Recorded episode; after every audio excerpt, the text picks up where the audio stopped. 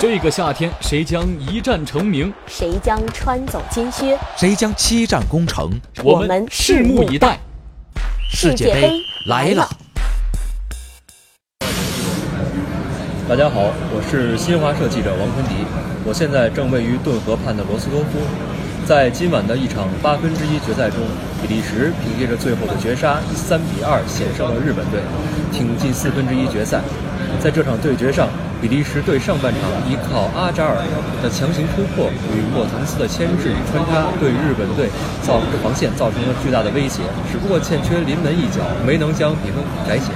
进入下半场，原本占优的比利时反而因为威尔通亨的失误以及一次没有顶远的解围，先丢两球，造成球队的士气大大跌，一度让对手掌握了比赛节奏。好在主教练马丁内斯及时调整战术，换上具有身高优势的费莱尼和沙德利争取进攻机会，而也正是凭借着这两人的入球，才避免了本届世界杯再次上演爆冷之战。反观日本队，球员们凭借着娴熟的脚下技术与高效的执行能力，让比利时队吃尽了苦头。通过整场比赛可以看出，主教练西野朗针对卢卡库、阿扎尔等主力球员的防守工作做出了具体的布置。